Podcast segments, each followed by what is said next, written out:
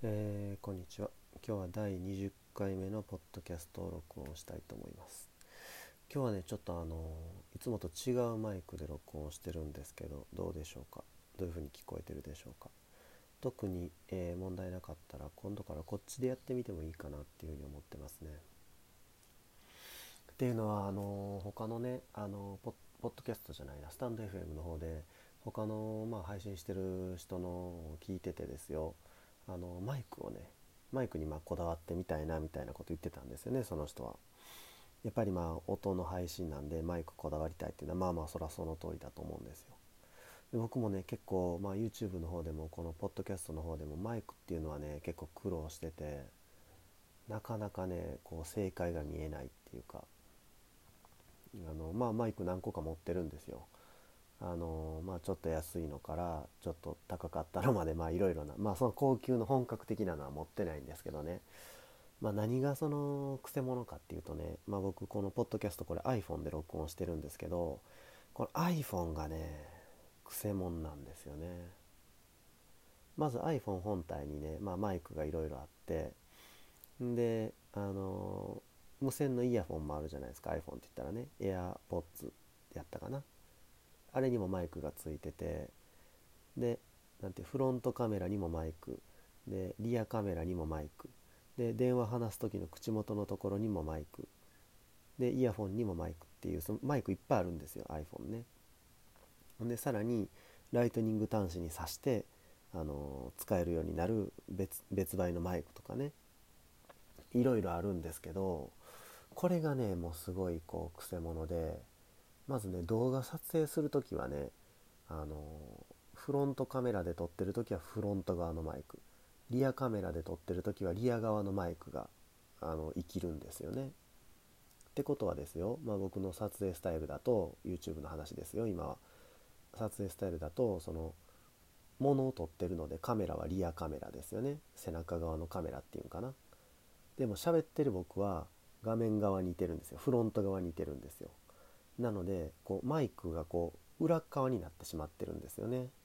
なので僕の音声は後ろから聞こえてきた音と前のこのなんていう床とか壁とかに反射して戻ってきた音をマイクが拾ってる感じになるんでやっぱちょっと生の声ではないっていうかね反射音とか後ろから聞こえてる音が入ってるのでちょっとまあ劣るんですよねやっぱ音質的には。裸で撮るとですよ裸の iPhone で撮るとするならば。で外部マイクをじゃあつけたらいいじゃないかっていうことでね、まあ、使ってたんですけどこのライトニング端子がねもうすごいくせ者でそのライトニング端子にカメラをつないだとしてですよ。なまああのカメラをつなぐんじゃマイクをマイクをつないだとしてなまああのまずそこでね認識するしないがあるんですよね。認識しない場合もあるんですけどまあそれはまあね使ってみて使えなかったらその返品すればいいと思うんですけど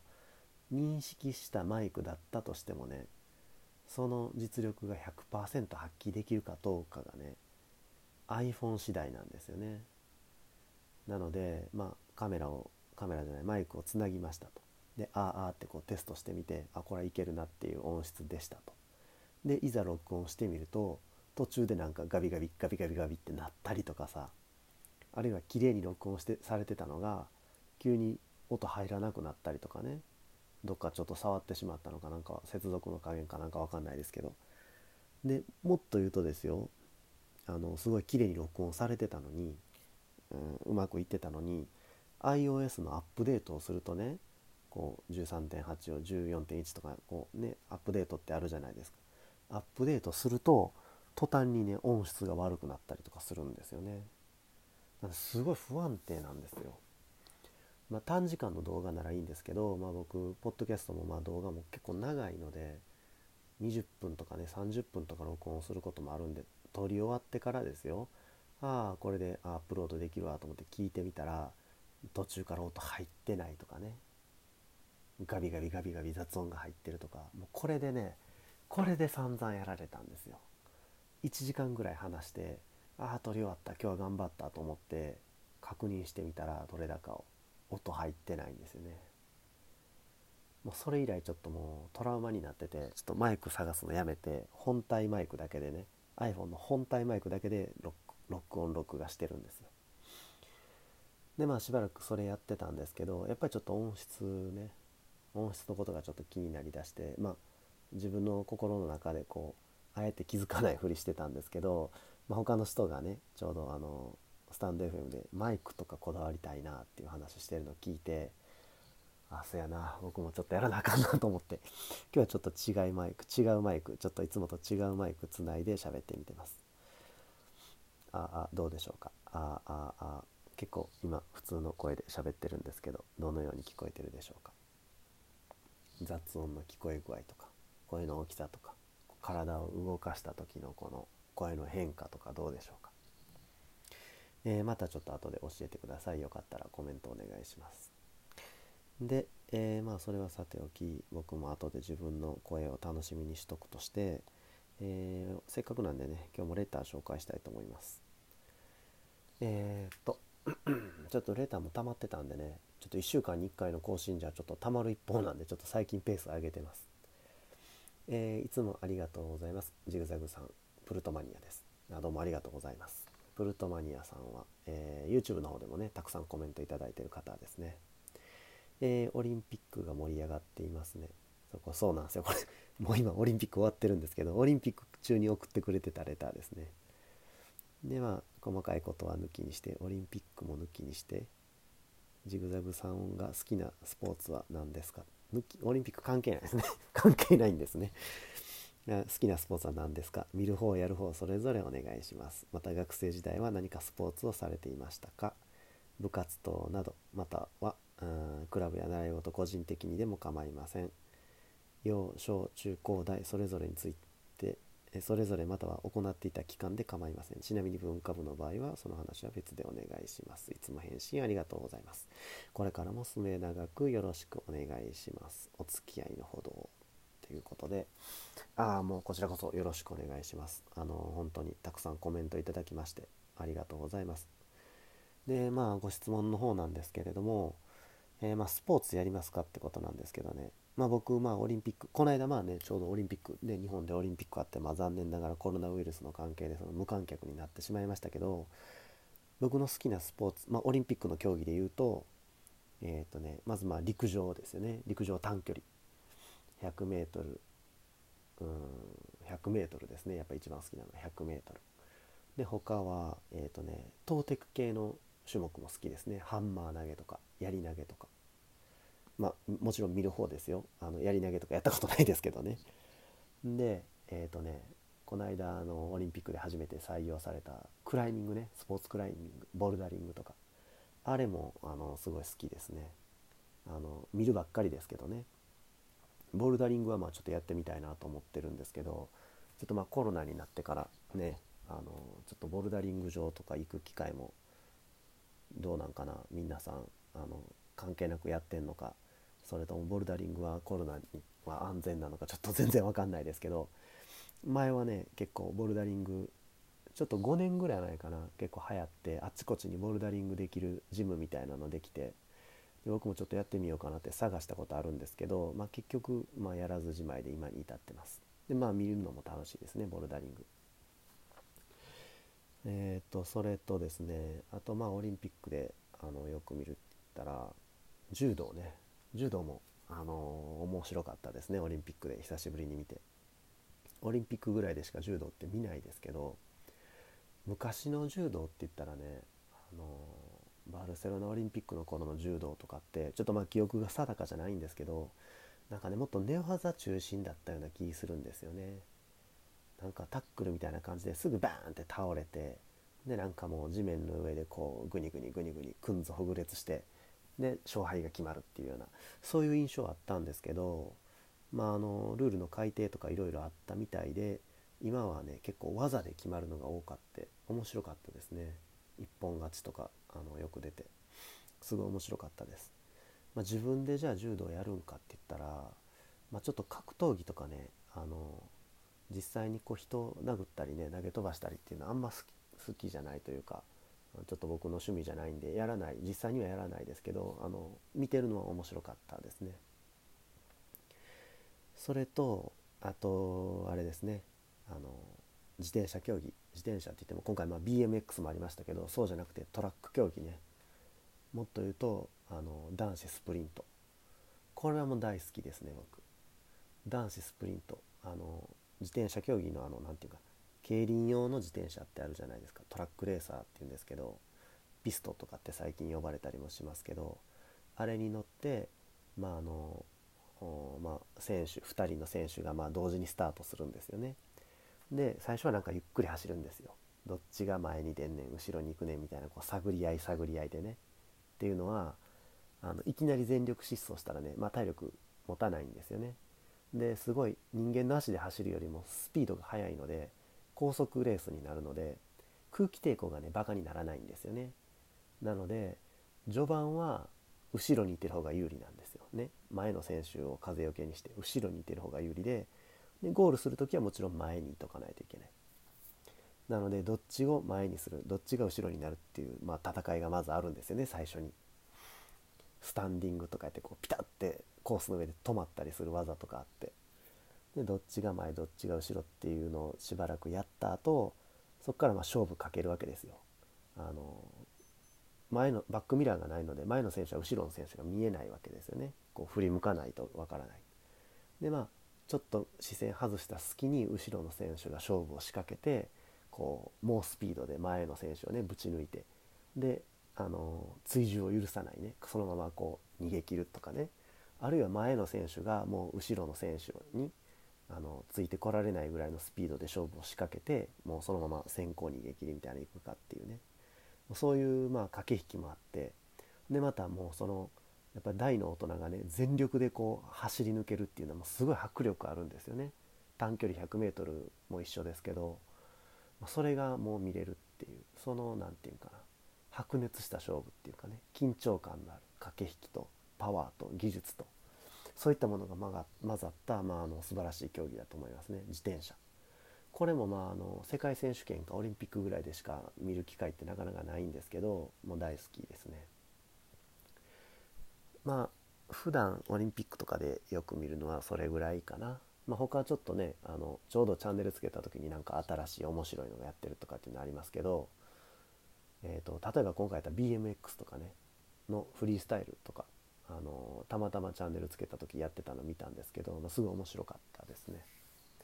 日本は意外に BMX とかスケボーとか強いみたいですね、うん、まあ観客が入ってたらもっと盛り上がったろ盛り上がったやろうなっていうような感じの、うん、競技だったんですけど、まあ、開催できただけでも良かったんじゃないかなっていうふうに思いますね。メダルも結構ね活躍していろいろ取ったみたいですし。ほんでほんでですよ。ほんでもう一つ僕がもう一つっていうかあの大きく注目してるのがパラリンピックですね僕パラリンピックね好きなんですよね。まああの偏見とか誤解を恐れずに言うと義足がねとかあの車椅子がねすごいかっこいいと思うんですよね。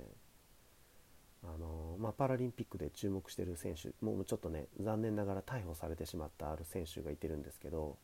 オスカー・ピストリウスっていう両足義足の,、ね、あの白人男性の選手いててあの人とかねもうすごい好きやっ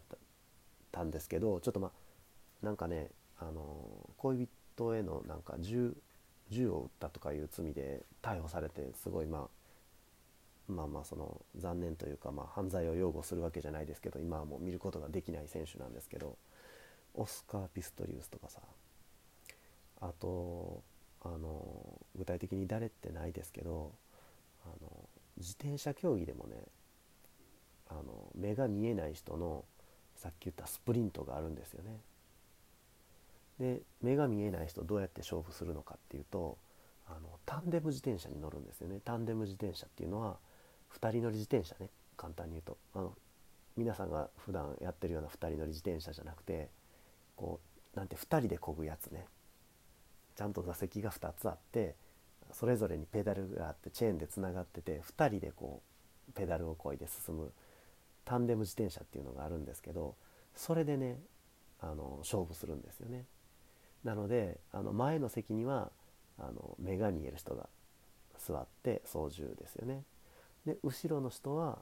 あの目が見えない人が乗ってそうあの漕ぐっていう2人で漕ぐんですけどねこのねタンデムスプリントがねあのめっちゃ面白いんですよね。あの2人の自転車っていうのはパワーがね、まあ、単純に2倍ですよね。でも自転車は自転車2台分の重さはないわけですよ。1.5台分ぐらいの重さしかないんですよね自転車は。タイヤも2つしかないし。なので要するにパワーが上がったけど車体はそんなに重くなってないっていうことでエネルギーがすごいんですよね。だから最高時速とかも全然出るしすんごい迫力あるんですよ。これいつも見るの楽しみにしてますねパラリンピックの時は。で前に、えー、いてる人が、まあ、パイロット。で後ろに、えー、座る人は、まあ、コパイロットとかストーカーっていうんですけどストーカーって追いかける人っていう意味ね。まああのその息の合った加速とかさあの、まああのもし見る機会あったらこれあんまり放送されないことが多いんですけど地上波では。もし見る機会あったら皆さんも注目してもらいたいですね。あの自転車競技はすごい面白いし大好きですね。日本ではねそのまあその悪口言うわけじゃないですけど競輪ってこうまああるじゃないですか。賭け事でね。僕ちょっともギャンブルとかも一切しないんで競馬競輪協定かな。とか一切しない。パチンコとかももう、まあ、一切やったこともないしやらないんですけどその賭け事の、ね、イメージがね強くてね競輪の。あんまりちょっと自転車のトラックレースって人気がないんですよね。日本では。なぜかね。なぜかっていうかまあその多分競輪が原因だと思うんですけど。それがまあちょっと残念に思いますね。あのせっかくねすごいパワフルなあの全力疾走が見れる面白い競技なのに競輪のせいでこうねみんな見逃してるというかそういうとこあるかなと思うんで。あのよかったらま偏見なくちょっとオリンピック競技パラリンピック競技の自転車っていうのを見てもらいたいなっていうふうに思います。えー、っとそれぐらいかな。スポーツ好きなスポーツ。うん。まあ学生時代はね、まあ、僕中学まで陸上部にいてたんで短距離やってたんですけどまあ、スポーツするっていうのはま今ないですね。主に見る方ですかね。まあのー、さっき言ったみたいに自転車も好きなんでねあのロードバイク持ってるんでまあ走ったりはしますけどそれはまあスポーツっていうよりもねまああのサイクリングってまあ気は趣味みたいなもんなんでスポーツとはちょっと言えないですかね。そんなもんかな僕がまああの注目してるスポーツって言ったら。あの